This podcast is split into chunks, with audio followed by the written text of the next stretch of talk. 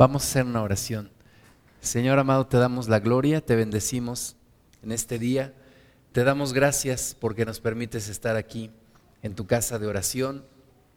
Gracias, Padre, por mis hermanas, por mis hermanos que ya están aquí y por quienes vienen en camino. Te pedimos que tú les traigas con bien, que, Señor, quites todo estorbo. Reprendemos toda obra del enemigo en el nombre de Jesús y declaramos esa libertad que tú nos has dado para buscarte, para encontrarnos contigo, para conocerte, Señor. Te pedimos que tú nos guíes en este estudio, que tú nos hables, que abras nuestros ojos a todo engaño y podamos discernir y podamos escoger tu verdad. Que tu Espíritu Santo nos llene, nos guíe en esta mañana y que todo se haga, Señor, conforme a tu voluntad, a tu propósito y en tu poder y en tu fuerza. Reprendemos todo espíritu de error en el nombre de Jesús y nos abrimos a ti, Señor, a tu verdad. En el nombre de Jesús te damos la gloria, te volvemos a pedir que seas aquí con nosotros. En el nombre de Cristo Jesús. Amén. Bueno, pues dentro de nuestro curso de doctrinas comparadas, el día de hoy vamos a ver lo que es el budismo Recordando que la intención de este estudio, de este curso, pues es conocer algunas creencias de religiones que hay en el mundo, con el propósito de poder predicarles el Evangelio, con el propósito de poder de una mejor manera hablarles de Cristo, conociendo lo que ellos creen, pero hablándoles la palabra de nuestro Dios. Entonces, eh, hace ocho días veíamos el hinduismo y veíamos que fue la religión oficial en la India hasta que surgió otra religión también en la India que se llama el budismo. El budismo entonces surge ante ciertos cambios sociales que hay en la India entre el siglo 7 y el siglo 6 antes de Cristo. Es una derivación, es una combinación de varias creencias que surgieron en la India. Y Principalmente el budismo nos dice que el ser humano, el ser humano por sí mismo, apartado de Dios, apartado de cualquier divinidad, puede alcanzar el camino de la salvación y pone al hombre como el único, la única fuente de salvación. Es el hombre ayudado por sí mismo alcanzando la salvación. Tenemos aquí la rueda del Dharma, que es parte del símbolo del budismo. Surge entonces en la India en el siglo V y su fundador se llama o se llamaba Siddhartha Gautama, que después se le, se le puso el título de Buda, que la palabra Buda viene del el sánscrito Buda, que quiere decir despertado o iluminado. Este hombre entonces es el fundador del budismo y se dice que el budismo tiene por fin la realización plena de la naturaleza humana y la creación de una sociedad perfecta y pacífica. Es la superación del hombre a través de sus propios medios, a través de sus propios recursos, haciendo a un lado toda ayuda de Dios, que de hecho el budismo no reconoce un Dios creador o un Dios absoluto. Eh, de acuerdo a esta, a esta filosofía, hay otros Budas, además de Siddhartha Gautama, hay otros Budas u otros iluminados. En alguna ocasión hemos escuchado personas que dicen, no, pues si Jesús era un gran iluminado, como Buda, como Siddhartha Gautama. Y esto es porque ellos creen que hubo otros Budas o que puede haber otros Budas. Buda significa iluminado. Entonces piensan que todo aquel que busca la iluminación, y la encuentra y después se dedica a ayudar a otras personas a encontrarla, se le llama iluminado. Se vuelve un Buda o un Bodhisattva, que es un iluminado. Eh, Siddhartha Gautama nació en el siglo V antes de Cristo en la India, dentro de una de las castas más privilegiadas. Era hijo de un rey, era un príncipe, entonces nace como una de las castas más privilegiadas en la India. Y el budismo es una mezcla de religiones, es una mezcla de ideas eh, combina la, doctrina de los Vedas, que hace ocho días veíamos, los Vedas son eh, la fuente de inspiración del, hinduismo, el budismo toma eh, doctrina de los Vedas, también del brahmanismo, Recuerden que a, su vez el hinduismo era una mezcla entre brahmanismo y algunas de las religiones tribales de la India. Toma entonces el budismo de los Vedas, del brahmanismo, de la filosofía y del espiritismo y su propósito es endiosar al hombre. El hombre es su propio Dios. El hombre por sí mismo puede alcanzar una salvación o una liberación o, como vamos a ver más adelante, puede alcanzar el nirvana.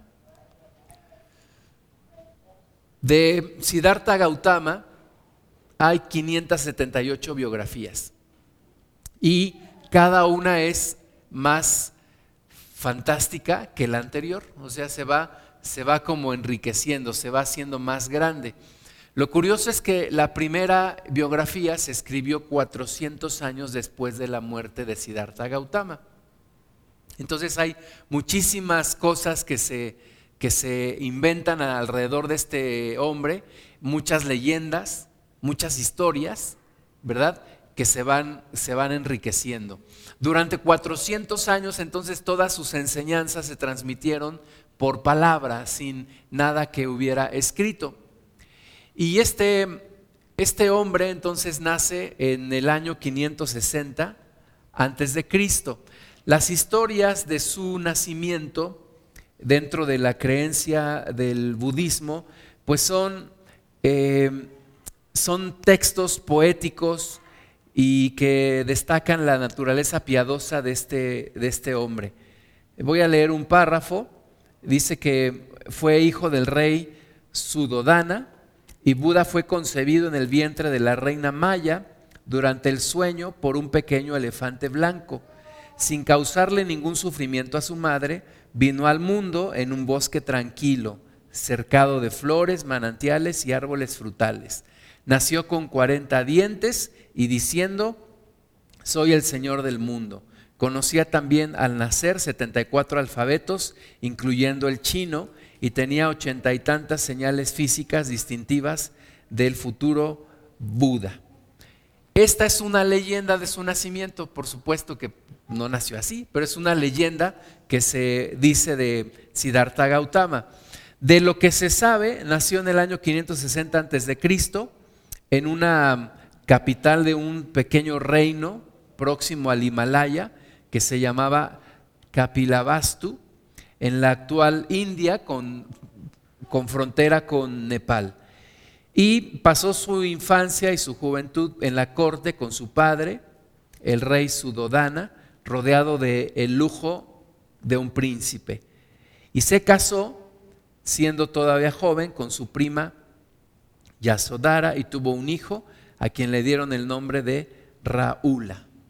Ese es el, es un poquito la, historia de este señor.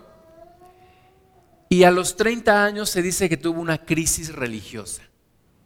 Su padre, el rey, le habían aconsejado que no, que para evitarle sufrimiento a, Siddhartha Gautama, lo aislara del mundo. Entonces era un, un hombre que a los 30 años vivía aislado del mundo. Y se narra la famosa leyenda de los cuatro encuentros, en donde un día este Siddhartha Gautama no hace caso de las medidas que su padre toma para aislarlo del mundo y sale acompañado de su escudero y cochero llamado Hana y da cuatro paseos sucesivos. El primero, en el primero vio a un viejo arrugado, trémulo y apoyado en un bastón. Y él le preguntó a su escudero, ¿qué es eso? Y el escudero le respondió, eso, mi señor, es la vida. Después se encontró con un entierro, segundo, segundo encuentro. Tercer encuentro, tuvo, vio a un enfermo cubierto de llagas. Y de esta forma, Siddhartha Gautama conoció el dolor y la muerte. Y también conoció o entendió que el tiempo todo lo consume En su cuarto paseo, en su cuarto viaje, se encontró con un hombre espantosamente flaco y desnudo, que tenía un tazón para limosnas. Y aún con todo eso tenía la mirada serena de un vencedor. Era un monje asceta. Recuerda que el ascetismo es esa idea de aislarse de todo placer. Entonces este, este hombre que se encontró era un monje asceta que había vencido el dolor y supuestamente la muerte y la angustia en busca del yo. Y se había puesto en contacto con el mar eterno del ser que fluye de las apariencias ilusorias. Esta es la leyenda de los cuatro encuentros. Estos cuatro encuentros son parte fundamental del budismo. Y entonces después de este cuarto encuentro, en donde Siddhartha Gautama conoce a ese monje que aparentemente había vencido todo, aunque era pobre, pero tenía una mirada de paz, pues él toma una decisión. Después de celebrar el nacimiento de su hijo, la mañana siguiente, Siddhartha Gautama besó a su mujer y a su hijo que estaban durmiendo y se va huyendo con su cochero. Más adelante se cambió la ropa como la de un mendigo, se cortó el pelo y se puso descalzo y se puso al encuentro de los monjes ascetas. Y según esta leyenda rompió los vínculos de las ilusiones y ahora buscaba la certeza y el absoluto de que le, que le darían el sentido a la vida. Y de ahí viene toda esta idea del ascetismo en los monjes budistas, ¿verdad? Todos hemos visto imágenes de monjes budistas que visten una túnica, que en apariencia son pobres y que viven alejados de toda civilización. Entonces, Siddhartha Gautama se va, deja sus riquezas y se va con estos monjes y se, y se hace acompañar de cinco discípulos, cinco discípulos que después lo abandonan porque lo vieron tomar un baño en el río y aceptar una merienda con una joven. Entonces lo dejan y Siddhartha Gautama se va y se pone en posición de yoga buscando la iluminación. La leyenda dice que se puso debajo de una higuera y se pone a meditar. Entonces se pone a meditar y allí comienza propiamente su vida, de acuerdo a esta leyenda. En esa meditación, al final de esa meditación, busca a sus cinco discípulos y les comunica un gran descubrimiento. Y les dice que es posible anular las nuevas encarnaciones. Hace ocho días veíamos algo que los hindús creen que se llama el samsara, que ellos creen que la persona reencarna y reencarna y reencarna. Ellos eh, veíamos que era un número ahí bastante grande de cómo la persona reencarnaba. Pues Buda, en esta meditación, supuestamente descubre que hay una forma de salir del samsara. Y dice que hay una forma de escapar a los sufrimientos del mundo. Su premisa básica y que esto es, muy importante, la premisa básica del budismo es que todo vivir es sufrir. La vida es un sufrimiento, de acuerdo a los budistas. Pues para los budistas, vivir es sufrir. Y el hombre debe buscar identificar los lazos que unen el sufrimiento de la vida y tratar de eliminarlos. De allí proceden las cuatro verdades nobles que ahorita vamos a ver y el camino de los ocho pasos. Entonces, este es el, este es el origen del budismo, un príncipe que deja sus riquezas, que se hace un monje, que va en búsqueda de una iluminación, medita, supuestamente alcanza esa revelación y descubre que hay una forma de salir del sufrimiento de las reencarnaciones. Siddhartha Gautama falleció cuando tenía 80 años y después surge entonces el budismo. Algunos, algunos grupos de budistas lo divinizaron, o sea, lo hicieron Dios. Y otros simplemente dijeron que Buda había llegado al nirvana y ahí había dejado de existir. Ahorita vamos a ver lo que es el nirvana. Sus cuatro encuentros, como ya eh, comentamos, eh, le hacen descubrir el sentido de esta vida, ¿no? Y tiene esos cuatro encuentros que primero con, con un viejo arrugado que le dice a su cochero esa es la vida, luego con un entierro, luego con un enfermo lleno de llagas y al final con un hombre espantosamente flaco que era un monje a quien él sigue y ahí inicia su, su iluminación. Entonces, durante esa iluminación, este Siddhartha Gautama concluye que no es la mortificación lo que conduce a la liberación y que es posible anular las, las encarnaciones y escapar del sufrimiento. Su conclusión es una conclusión pesimista. Dice que todo vivir es sufrir, la vida es un sufrimiento. Y en esa eh, higuera sagrada, en posición de yoga, él se pone a meditar y, y es iluminado. ¿no? A partir de ese momento él es un iluminado. Entonces, después de su muerte surge el budismo. Al día de hoy hay alrededor de 350 millones de budistas en el mundo. Aquí podemos ver en color más oscuro en donde se concentran más en porcentaje prácticamente es Asia, en donde hay muchos budistas, también en la parte de Canadá y, y Alaska. En Europa empieza a crecer, más por moda, igual en Estados Unidos. En Latinoamérica, yo me he encontrado ya con varias personas aquí en Pachuca que se dicen ser budistas cosa que yo pues nunca me imaginaba, ¿verdad? Encontrarme un budista en Pachuca, pues me he encontrado ya varios que, lo, que, siguen esta, esta religión. Algunas personas lo combinan con otra religión. Por ejemplo, algunos son budistas y también siguen el taoísmo o el sintoísmo. Aún algunas personas se dicen cristianas y creen en el budismo. Entonces hay una combinación ahí muy, muy rara de personas que creen en el budismo y creen en otra religión.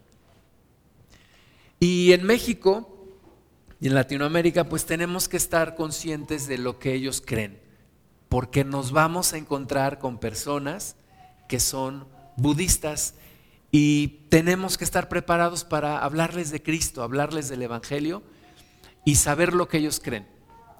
El budismo se empezó a diseminar entonces después de la muerte de Siddhartha Gautama.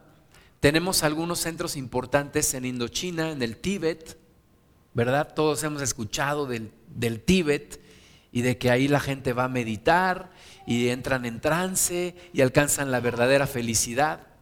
Algunos otros en lo que antes era Ceilán, que ahora es Sri Lanka, en Japón, en Corea, en China. Y en India pues hay alrededor de 200 mil seguidores. El Islam marcó el inicio de la decadencia del budismo en la India. Y aunque fue el país de origen, hoy no es el país con más budistas, sin embargo sí con más eh, gente del Islam en la India. Em, en China y en el Tíbet está en decadencia y por cuestiones políticas, pero en otros lugares está, está creciendo, está muy de moda. Ahora, lo que yo he encontrado es que entre la gente que se cree intelectual, o que es intelectual, o que se siente intelectual, está creciendo mucho el budismo. Un día platicaba con una persona, con un doctor, una persona que tiene un doctorado, había estudiado en Europa, y platicábamos, yo le estaba compartiendo y me decía, mira, mi formación me impide creer en Dios. Y dije, pues, ¿qué tipo de formación tienes tú? ¿Qué te hicieron? Y sin embargo, me decía, me creo yo que soy un budista en cierne. O sea, un budista iniciándose en, esa, en, ese, en esa religión. Entonces hay personas que por su intelecto pues les cae bien esta filosofía, les cae bien el tema de la meditación, del yoga, de no creer que hay un Dios creador, de pensar que tú por tu propio esfuerzo puedes alcanzar la salvación, eh, de hacerte vegetariano, ¿verdad? De, no, de tener cuidado de no matar un insecto, etc. Entonces hay personas que, están adoptando en Occidente este, este, esta religión del budismo. Su literatura se, se llaman canon o cánones, son conjunto de libros. El primero es el canon tere, Theravada, que significa el canon de los tres cestos, son tres, eh, libros. El primero es el Vinaya, que es el libro de la conducta, trae reglas de disciplina. El drama, que es la doctrina, y el Abhidharma, que es una elaboración sistemática de ideas del Dharma, que es el primero. Y luego está el canon Mahayana, que contiene el, el Mahavastu, que es la gran historia, y el Lalita Vistara, que es el relato minucioso de la vida de Buda. Entonces, esas son sus, sus, libros, su literatura y su doctrina. Ahora, hay muchas corrientes budistas, hay muchos grupos budistas. Aquí hay algunos de los principales. El Hinayana significa el pequeño camino, está en el suroeste de Asia. El Mahayana, que es el gran camino en países como Japón, China y Grecia. El Vajrayana significa camino del diamante en China y Japón. El budismo Zen, que es el que llegó a Estados Unidos. El lamaísmo, que es una mezcla entre budismo y de monolatría tibetana. Es el que se practica en el Tíbet. Y el Asaka, que está en la India, en China y en Sri Lanka. hay diversas corrientes, diversas escuelas del budismo alrededor del mundo. Y puedes ver monjes tibetanos en muchos lugares, ¿no? En Argentina, en la India, en España, en México. Hay templos budistas en Asia y prácticamente en todo el mundo. Ahora, ¿cuál es su concepto de Dios? Para el, para el budismo no hay un Dios creador. Para el budismo tú puedes ser Dios, tú puedes ser tu propio Dios. Esta, esta filosofía cae muy bien en la gente que, pues que no tiene humildad como para aceptar que hay un Dios creador. No, tú puedes ser tu propio Dios, tú por tus propios esfuerzos te puedes liberar de este sufrimiento que se llama vida. Y hay una leyenda incluso en donde vienen tres hombres a preguntarle a Buda, ¿no? Uno viene y le, pregunta, oye, ¿hay un Dios? ¿Existe Dios? Y, y él le responde, sí, sí hay un Dios. Y luego viene otro hombre y le pregunta, oye, Dios no existe. Y le dice, efectivamente, Dios no existe. La leyenda dice que al lado de Buda había otro hombre que estaba escuchando.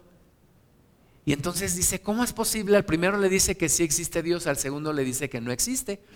Y luego llega un tercero. Y entonces llega el, tercer hombre y le pregunta, quiero que me digas si Dios existe. Y le dice, cierra tus ojos. Y cierra los ojos con él. Y dice la leyenda que después de cerrar los ojos, el hombre, después de un momento, le, muy agradecido le dice a Buda, te agradezco mucho la respuesta que tú me has dado. Y se va muy contento. Entonces el que está ahí a su lado, pues está todo confundido. Dice, tú al primero le dijiste que no existe, al segundo le dijiste que sí, y al tercero no le dijiste nada y se va agradecido. Y entonces Siddhartha Gautama le dice, pues sí, es que el primero yo tenía que afirmarle su creencia de Dios porque la tenía, y al segundo pues le tenía que afirmar su creencia de que no existe Dios, y al tercero pues simplemente lo descubrió por sí solo. Entonces son cosas así medio chistosas que la gente cree, ¿no? Yo digo, ¿cómo es posible que creas en eso? Pero bueno, hay muchísima gente que cree, pero para los budistas no hay un Dios creador. Más bien, la naturaleza es Dios, la planta es Dios, todas las cosas tienen alma, de acuerdo a lo que creían los brahmanes. Su concepción del universo para los budistas no tiene sentido pensar en el origen del universo. Para los budistas, el, el universo es una serie periódica de creaciones. O sea, se está creando en un ciclo, regido por una ley eterna de un proceso que nunca tuvo ni principio ni fin. Es simplemente el universo está creándose y destruyéndose. Eso es lo que ellos creen. Y hay una leyenda de, de Buda, una, una anécdota donde dice, mas si un hombre no deja olvidado a ente alguno del mundo que tenga forma y vida, y a todos los envuelve en sentimientos de amor, de piedad, de simpatía y de serenidad creciente, incesante y sin medida, entonces en verdad ese hombre conocerá el camino que lleva a la unión con Brahma. A través entonces de una meditación y de una superación de la persona, puede alcanzar la iluminación o puede alcanzar la liberación. Para los budistas hay lo que se conoce como el Mara, que es un demonio de las ilusiones, y tiene tres hijas, la voluptuosidad, la codicia y la inquietud. Y este Mara está en constante lucha con el hombre para que el hombre no alcance el nirvana. ¿Qué es el nirvana? Bueno, primero recordemos el concepto del samsara. El samsara te dice que toda persona va a renacer sucesivamente. O sea, una persona que muere va a renacer en, otro, en otra vida, en otra forma. Y que también los dioses están sujetos a esa ley. Y que solamente llegando al nirvana, el hombre quedaría libre del samsara. O sea, imagínate esto, para el budismo la vida es un sufrimiento. Pero imagínate qué tristeza, porque realmente el hombre no puede dejar de sufrir, porque si muere va a reencarnar. Entonces va a seguir en ese ciclo de reencarnaciones, es decir, condenado a un sufrimiento. ¿Hasta cuándo? Ah, pues hay un camino, hay un camino para dejar de sufrir y ese camino se llama el nirvana. Hay una ley del karma también, como los, los hinduistas, y es la ley del que la hace la paga, ¿verdad? Si una persona fue buena en, en esta vida, en la siguiente también seguirá siendo buena. Si una persona fue mala en esta vida, se irá degradando en las siguientes vidas hasta renacer en un insecto o en un esclavo. Eso es lo que dice la ley del karma. Y entonces el nirvana, pues es la única forma de salir de ese sufrimiento. Voy a leer un texto. Dice, el nirvana es la extinción del ser. Una autoextinción en que toda la idea de personalidad individual cesa, deja de existir. No habiendo por consiguiente nada que pueda renacer, el alma se extingue en la nada en la felicidad eterna, en el no ser. Toda la doctrina budista tiene la mira de llevar al hombre a extinguirse a sí mismo. Es el único medio de escapar a los horrores del samsara. Fíjate bien, el budismo trata de que la gente llegue a la nada, a la nada. O sea, que desaparezca su individualidad que se absorba supuestamente en el cosmos. Ese es el final, ese es el, punto clima, eh, clímax, perdón, el punto cúspide del budismo. Que la persona alcance el nirvana. ¿Y qué es el nirvana? La nada, la desintegración de la persona. Por eso en estas meditaciones te dicen, piensa, pon tu mente en blanco.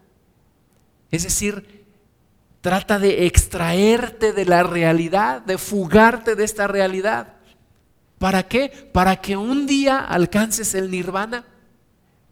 Es decir, la única forma de dejar de sufrir es dejar de existir. ¿Y cómo vas a dejar de existir? Cuando alcances el nirvana, cuando alcances la nada. Esa es la gran filosofía del budismo. Tratar de sacar al hombre de su sufrimiento. ¿Cómo? Con una autoextinción, liberándote de la realidad. Voy a leer una cita de Buda. Dice, es muy difícil penetrar con la punta de un cabello quebrado unas cien veces en un pedazo de cabello igualmente quebrado. Es más difícil aún comprender el hecho de que todo es sufrimiento. La universalidad del dolor solo se evidencia paulatinamente a medida que el hombre adquiere una experiencia de iluminación espiritual, venciendo así la causa del sufrimiento y del flujo transmigratorio, a saber, la ignorancia, la ilusión, el sueño en que yacen la mayoría de los hombres. O sea, para el, budista esta realidad es solo una ilusión. Y tú te tienes que fugar de esta ilusión, como lo hizo Siddhartha Gautama. Tienes que alcanzar la nada, tienes que alcanzar el nirvana. Por eso, mis amados hermanos, no es nada fuera de lo común que varios budistas terminan en el suicidio. El suicidio, de acuerdo al budismo, no tiene sentido porque la persona que se suicida pues va a reencarnar. Sin embargo, si una persona alcanzó el nirvana, el suicidio es indiferente porque esa persona ya dejó de existir. Hay muchos casos de monjes budistas, como este que está en la foto, que se prenden fuego y mueren carbonizados. ¿Por qué?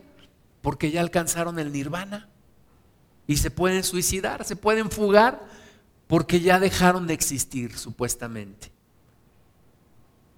Es una, es una tristeza esto porque nos están llenando de pesimismo en nuestro mundo occidental.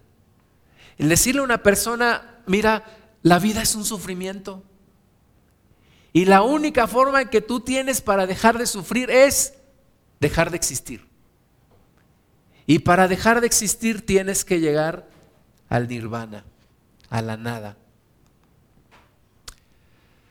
Los budistas dicen que hay tres, tres cosas que diferencian al budismo de cualquier otra religión. Le llaman las tres marcas. La primera es la impermanencia. Ellos dicen que nada existe en el mundo que sea eterno.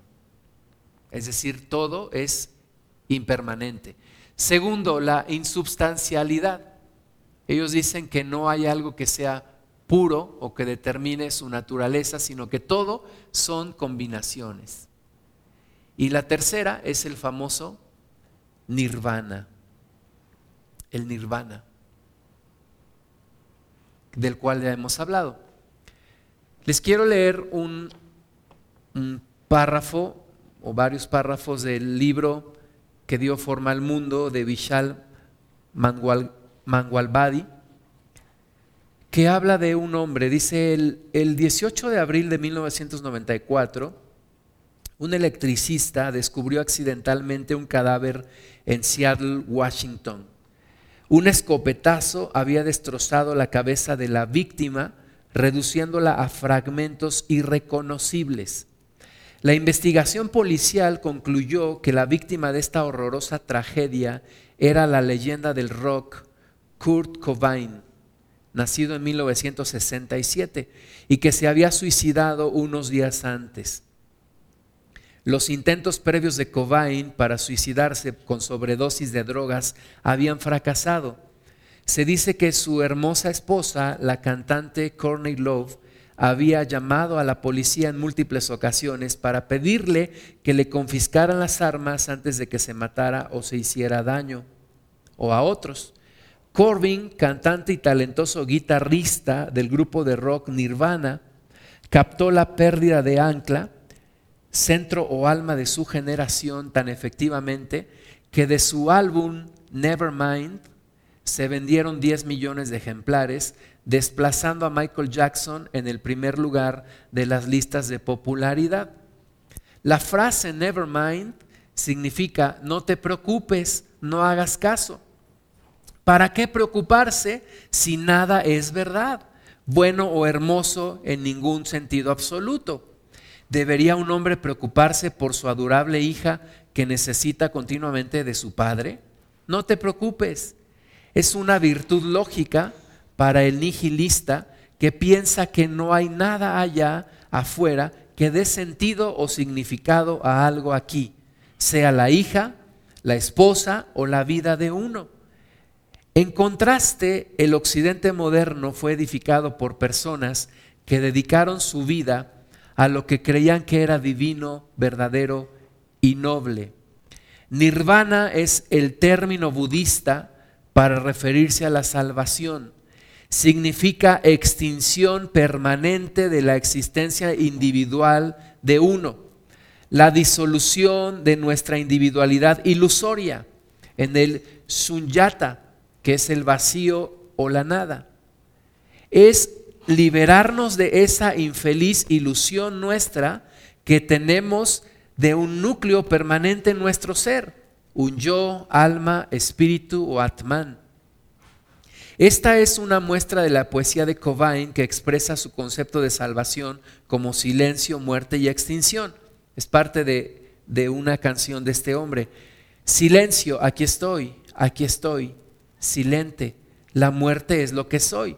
Vete al infierno, vete a la cárcel, muérete. Conforme se extendieron las noticias del suicidio de Cobain, algunos de sus fanáticos emularon su ejemplo. La revista Rolling Stone informó que a su muerte trágica le siguieron por lo menos 68 suicidios por imitación. ¡Ey, ey, jojo! La civilización occidental tiene que desaparecer. Los estudiantes de Stanford de la década de los 60 que repetían esta frase para la desaparición de la civilización occidental estaban angustiados por la hipocresía e injusticias de Occidente. Sin embargo, su rechazo del alma de su civilización produjo algo muy diferente a la utopía que soñaban. Diana Grimes en Rolling Stone notó que antes de la década de los 60 el suicidio de adolescentes casi no existía entre los estadounidenses. Para la década de los 80, casi 400 mil adolescentes intentaban suicidarse cada año. En 1987 el suicidio había llegado a ser la segunda causa de muerte de adolescentes después de los accidentes automovilísticos. Para la década de los 90, el suicidio había bajado al tercer lugar debido a que los adolescentes estaban matando unos a otros con frecuencia similar a la del suicidio. Grimes explicó estas crecientes cifras entre la descendencia de la generación de los 60 la década de los 80 les ofreció a los jóvenes una experiencia de violencia social y humillación sin precedentes. Traumatizados por ausentes o abusivos padres, educadores, policías y gurús atascados en empleos sin sentido y sin un salario digno, desorientados por instituciones que desintegraban, muchos jóvenes se sintieron atrapados en un ciclo de inutilidad y desesperación. Los adultos lo arruinaron todo por todas partes, abandonando a una generación entera al no proveer para ellos ni protegerlos o prepararlos para la vida independiente. Sin embargo, cuando los jóvenes empezaron a exhibir síntomas de descuido, reflejado en sus tasas de suicidio, homicidios, abuso de fármacos, fracaso en los estudios, imprudencia y desdicha general, los adultos los condenaron como apáticos, analfabetos y perdedores inmorales. Según sus biógrafos, los años de infancia de Cobain de este vocalista del grupo Nirvana, habían sido felices, llenos de afecto y esperanza. Pero cuando tenía nueve años, Cobain se vio atrapado en el fuego cruzado del proceso de divorcio de sus padres. Como demasiados matrimonios de Estados Unidos, el matrimonio de sus padres se había convertido en un campo de batalla verbal y emocional. Uno de los biógrafos de Cobain comentando sobre un retrato de la familia, de que cuando Kurt Cobain tenía seis años, dijo, este es un retrato de una familia, pero no un cuadro de matrimonio. Después del divorcio de la madre de Cobain, comenzó a salir con hombres más jóvenes. Su padre se volvió impositivo, más con miedo de perder a su nueva esposa que perder a Kurt Cobain. Este rechazo paternal lo dejó desplazado, incapaz de hallar un centro social estable, incapaz de mantener lazos emocionales constructivos, ya fuera con sus iguales o con la generación de sus padres. Esa inestabilidad hirió profundamente el alma de Cobain, que no pudo sanar ni con música, ni con fama, dinero, sexo, drogas, licores, terapia, rehabilitaciones o programas de desintoxicación. Su angustia interior le hizo fácil aceptar la primera verdad noble de Buda, que la vida es un sufrimiento. La psicoterapia le falló, habiendo cuestionado la misma existencia de la psique, algo semejante al yo o al alma. La psicología secular es ahora una disciplina en declive. Sigmund Freud y Carl Jung creían en la existencia del yo pero sus seguidores ahora reconocen que la fe en el yo fue un efecto residual del pasado cristiano de Occidente. El padre de Jung, por ejemplo, fue un ministro religioso. Los verdaderos seguidores seculares de Jung, como James Hillman, están forjando de nuevo la esencia de su teoría. Un número creciente de pensadores reconocen que teóricamente es imposible practicar la psicología sin teología. Seis siglos antes de Cristo, Buda ya sabía que si Dios no existe, el yo humano tampoco puede existir. Por consiguiente, analizó la idea hindú del alma.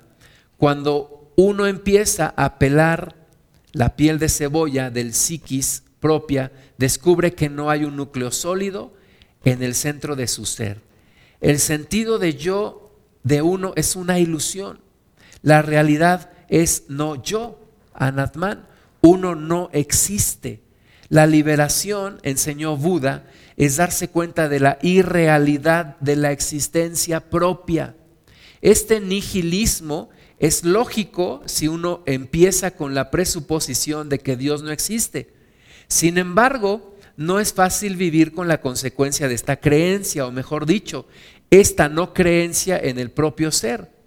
Decir, yo creo que yo no existo, puede ser devastador para almas sensibles como la de Cobain. Su música alternativamente sensible y grotesca, entusiasta y deprimida, ruidosa y ominosa, anárquica y vengativa, reflejaba la confusión que vio en el mundo posmoderno que le rodeaba y en su propio ser. Aunque estaba comprometido a un conjunto pequeño de principios morales, tales como el activismo ecologista y la paternidad, fue incapaz de hallar una cosmovisión estable en el cual centrar estos principios. Naturalmente se sintió atraído hacia la doctrina budista de la transitoriedad. No hay nada estable o permanente en el universo.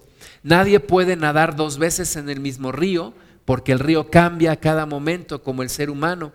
Uno no es la misma cosa que fue un momento atrás. La experiencia de Cobain de la falta de un centro emocional, social y espiritual para su vida tuvo consecuencias trágicas. Adoptó el vacío filosófico y moral que otras bandas elogiaban como la autopista al infierno. Y eso es lo que, lo que los jóvenes están aprendiendo hoy. La no existencia. Lo que te dice el budismo es, realmente tú no existes. Es una ilusión. Y te tienes que escapar de esa ilusión. ¿Cómo? A través del nirvana, llegando a la nada. Es una doctrina fatalista. Ahora tú puedes decir, bueno, yo nunca he platicado con un budista, pero estas ideas están metidas en el cine, en la música, en los libros, en los profesores que enseñan a nuestros hijos. Y tú y yo tenemos que predicar el Evangelio de Cristo.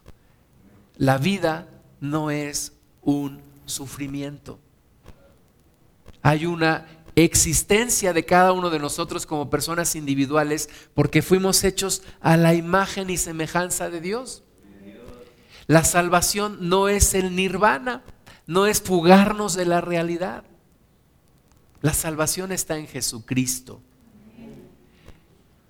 El budismo dice que hay cuatro verdades nobles, que no son tan nobles, ¿verdad? Pero ellos les llaman así. La primera, sobre el dolor. Dicen, el nacimiento es dolor, la vejez es dolor, la enfermedad es dolor, la muerte es dolor, el contacto con lo desagradable es dolor, la separación de lo que es agradable es dolor, no realizar los deseos es dolor. En resumen, los componentes de la individualidad, a saber, el cuerpo, las sensaciones, las percepciones, las formaciones psíquicas y la consecuencia, o la, perdón, la conciencia, es decir, el conocimiento, son dolor. La vida es un sufrimiento. Segunda verdad noble, el deseo de existir es el que conduce al renacimiento, el que trae el placer y la codicia, ¿verdad? Ese ese deseo de existir es el que trae el dolor. Entonces, ¿cómo eliminas el dolor? Con un deseo de no existir. Que eso es lo que buscan ellos, la fuga de la persona. Tercer verdad noble sobre la supresión del dolor, la extinción completa del deseo a fin de que no haya pasión. Alejarlo de sí, renunciar a él, liberarse de él y no darle lugar alguno. Y la cuarta verdad noble sobre el camino que lleva a la supresión del dolor, el sagrado camino de ocho pasos, visiones rectas, voluntad recta, lenguaje recto, conducta recta, medios rectos de subsistencia, esfuerzo recto, recto desvelo y concentración recta. La vida es un sufrimiento de acuerdo al budismo y el sufrimiento está en el deseo de existir de la persona. Cuando la persona puede fugarse de esa existencia individual, puede liberarse del sufrimiento. He platicado con personas que dicen, es que Dios, Dios es el cosmos. Yo soy Dios. La piedra es Dios. Porque es todo, es parte de un todo. Y esta idea viene de, de parte del budismo. No, mira, si hay un Dios creador, si hay individualidades, yo no soy Dios. Una vez un cristiano me dijo, es que yo soy Dios. Me dice, ¿qué, pensarías que si yo te dijera que yo soy Cristo? Yo le dije, si tú me dijeras que tú eres Cristo, yo te diría que tú estás loco. Entonces ya no me dijo nada. Pero vienen estas ideas de aquí de que el cosmos es todo, de que todos somos parte del cosmos, de que todos vamos a lo mismo y volvemos a renacer. Pero son ideas satánicas, equivocadas. Ahora, un día estaba yo en un lugar de trabajo y me pasan un video junto con un grupo de personas de este señor, un, un monje tibetano, que según esto es el hombre más feliz del mundo. Y yo dije, ¿y cómo le hicieron para saber que es el hombre más feliz del mundo? Pues bueno, aquí hay un, neurólogo que le conectó un montón de chupones en la cabeza y de acuerdo a sus estudios dijeron que es el hombre más feliz del mundo, un budista. Y estas, estas historias, lo peor de todo es que nos las creemos. Entonces, se llama Matthew Ricard, es un, un francés que era un bioquímico y tenía una carrera prometedora por delante. Pero siguiendo los pasos de Siddhartha Gautama, se convirtió en un monje tibetano, se fue al Tíbet y ahí lo descubrieron, colabora con un instituto sobre estudios de la mente y de la vida, cofundado por el Dalai Lama. Ese Dalai Lama que anda dando conferencias por todo el mundo y que lo reciben los presidentes ¿verdad? Y que es también un monje budista, que se cree Dios porque dice que ya alcanzó la divinidad. Y mientras todo esto sigue avanzando en nuestras escuelas, a nuestros hijos, pues ya hay por ahí una propuesta de alguien que quiere meter clases de yoga en las escuelas primarias. Ya hay un montón de doctrinas orientales influyendo sobre la gente en este país. Ya la gente se pone en posición de yoga y, dice Om, ¿verdad? Ya es, un, es parte de la cultura y del lenguaje común. Se enseñan los mantras. ¿Qué son los mantras? Pues a través de repeticiones de ciertas frases, invocaciones que se hacen en, en las meditaciones, la gente supuestamente alcanza niveles de espiritualidad mayores. Muchas de ellas son invocaciones de demonios. Y en, ese, en esas meditaciones trascendentales o del yoga, la gente logra trances. Supuestamente son, de nuevo, estados espirituales superiores. En la Biblia se le llama estar endemoniado. Vienen demonios y poseen a la persona. Tú dejas tu mente en blanco, ¿quién crees que la va a venir a ocupar? No puedes dejar tu mente en blanco. El diablo viene y posee a la persona. Es como si en una subida te dice alguien, deja tu carro en neutral. Si déjalo en neutral y vas a ver dónde vas a parar. Deja tu mente en blanco y vas a ver a dónde vas a parar. Mucha gente llega al suicidio por esto. Hay un espíritu de muerte detrás de todo esto, disfrazado. No es el nirvana la solución. Cien años antes de que Buda naciera, el profeta Isaías profetizó sobre Cristo y dijo, ciertamente llevó Él nuestras enfermedades y sufrió nuestros dolores y nosotros le tuvimos por azotado, por herido de Dios y abatido. No es la fuga de la realidad. No es la solución que te fugues de tu realidad, que te suicides, no. Cristo llevó nuestros dolores. Cristo cargó con nuestras enfermedades. Nosotros le hemos tenido por azotado y herido de Dios. Sin embargo, Él herido fue por nuestras rebeliones, molido por nuestros pecados, el castigo de nuestra paz fue sobre Él y por su llaga fuimos nosotros curados yo pudiera estar parcialmente de acuerdo con una de las afirmaciones de, Buda que dice que la vida es sufrimiento. Y digo que estoy parcialmente de acuerdo porque la vida es un sufrimiento sin Cristo. La vida sin Cristo es un sufrimiento. Pero la solución a ese sufrimiento no es el nirvana. La solución a ese sufrimiento es Jesucristo.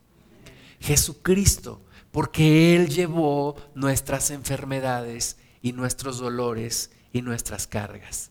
Y por su llaga somos salvos.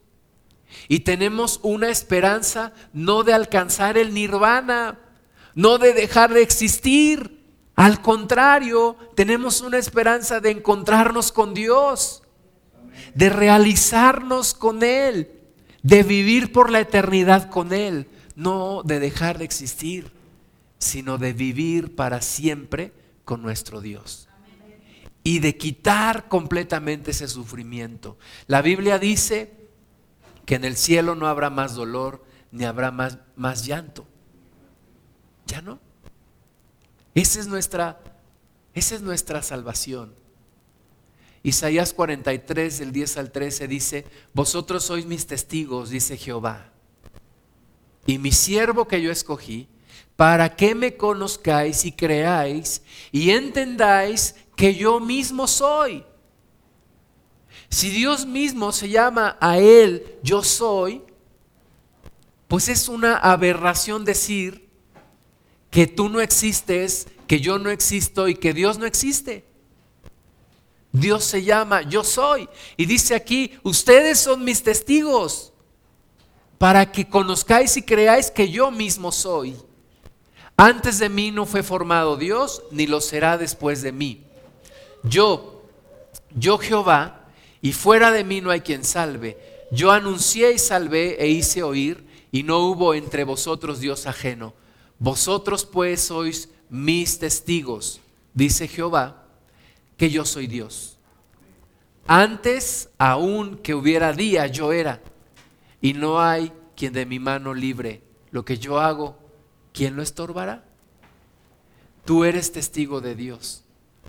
Tú eres testigo para qué? Como su nombre lo dice, para testificar de Él, para predicar su palabra, para hablarle a las personas, para enseñarles que hay una solución ante todo este sufrimiento y se llama Jesucristo, porque Él cargó con nuestras culpas, con nuestras enfermedades y dolores. Isaías 43, 25 dice yo, yo soy el que borro tus rebeliones por amor de mí mismo y no me acordaré de tus pecados. Ahí está la solución. Ahí está la solución. Ahí está la salvación en Cristo. Ahora, termino con esto.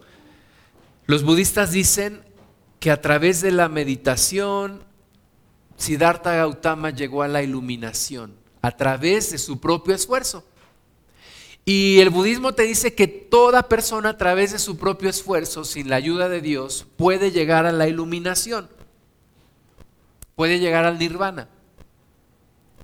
Pero Génesis 6.5 nos dice que después de la caída del hombre, vio Jehová que la maldad de los hombres era mucha en la tierra y que todo designio de los pensamientos del corazón de ellos era de continuo solamente el mal.